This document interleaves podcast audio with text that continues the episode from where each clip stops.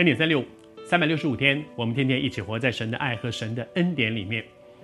耶稣问门徒说：“你们说我是谁？”彼得说：“你是基督，是永生神的儿子。”耶稣赞美他说：“哇，这是天父启示你的。如果不是天父启示，我们没有办法认识神，没有办法真实的认识神，因为神太大了，我们其实根本搞不懂。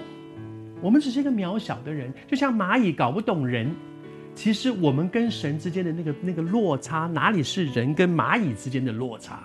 那个落差太大了，除非神自己把它启示给我们。而接下去呢，耶稣继续，也许很开心的说：“彼得让，我再告诉你。”他说：“我还要告诉你。”他说：“你是彼得，我要把教会建造在这磐石上。”这段经文其实有的时候我们把它的意思弄错了，以为神要把教会建造在彼得的身上，以至于彼得好像是一个很特殊的人物。没有，彼得是一个很平凡的人，他是十二个门徒之一，他是神所使用的，他也是被神所爱的。但是他跟你我一样，只是一个平凡的人。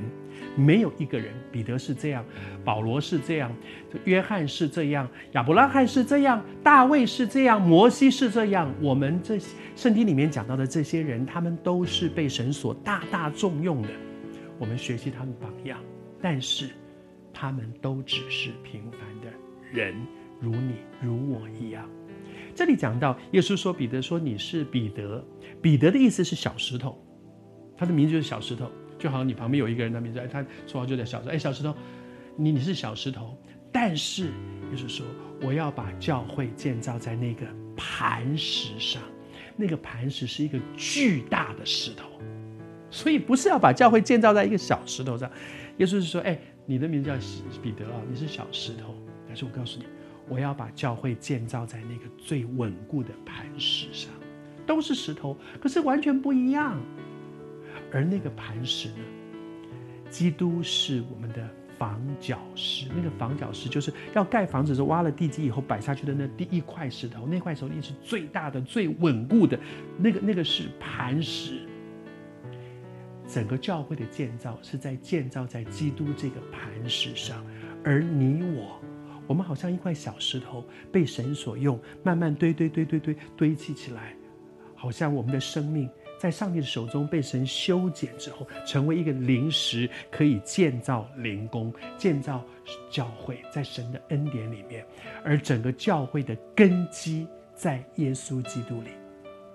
我觉得和你分享这些，我提醒我自己，我也我们也彼此提醒，渴望神更多的使用我，我更渴望神更多的使用你。但是，即便神用我们做许多的工作，可能很多被别人关注的一些工作，我们都必须在神面前谦谦卑卑地承认，我们只是小石头，我们只是被神所使用的一个平平凡凡的小石头，而神所有的工作都奠基在耶稣基督这磐石之上。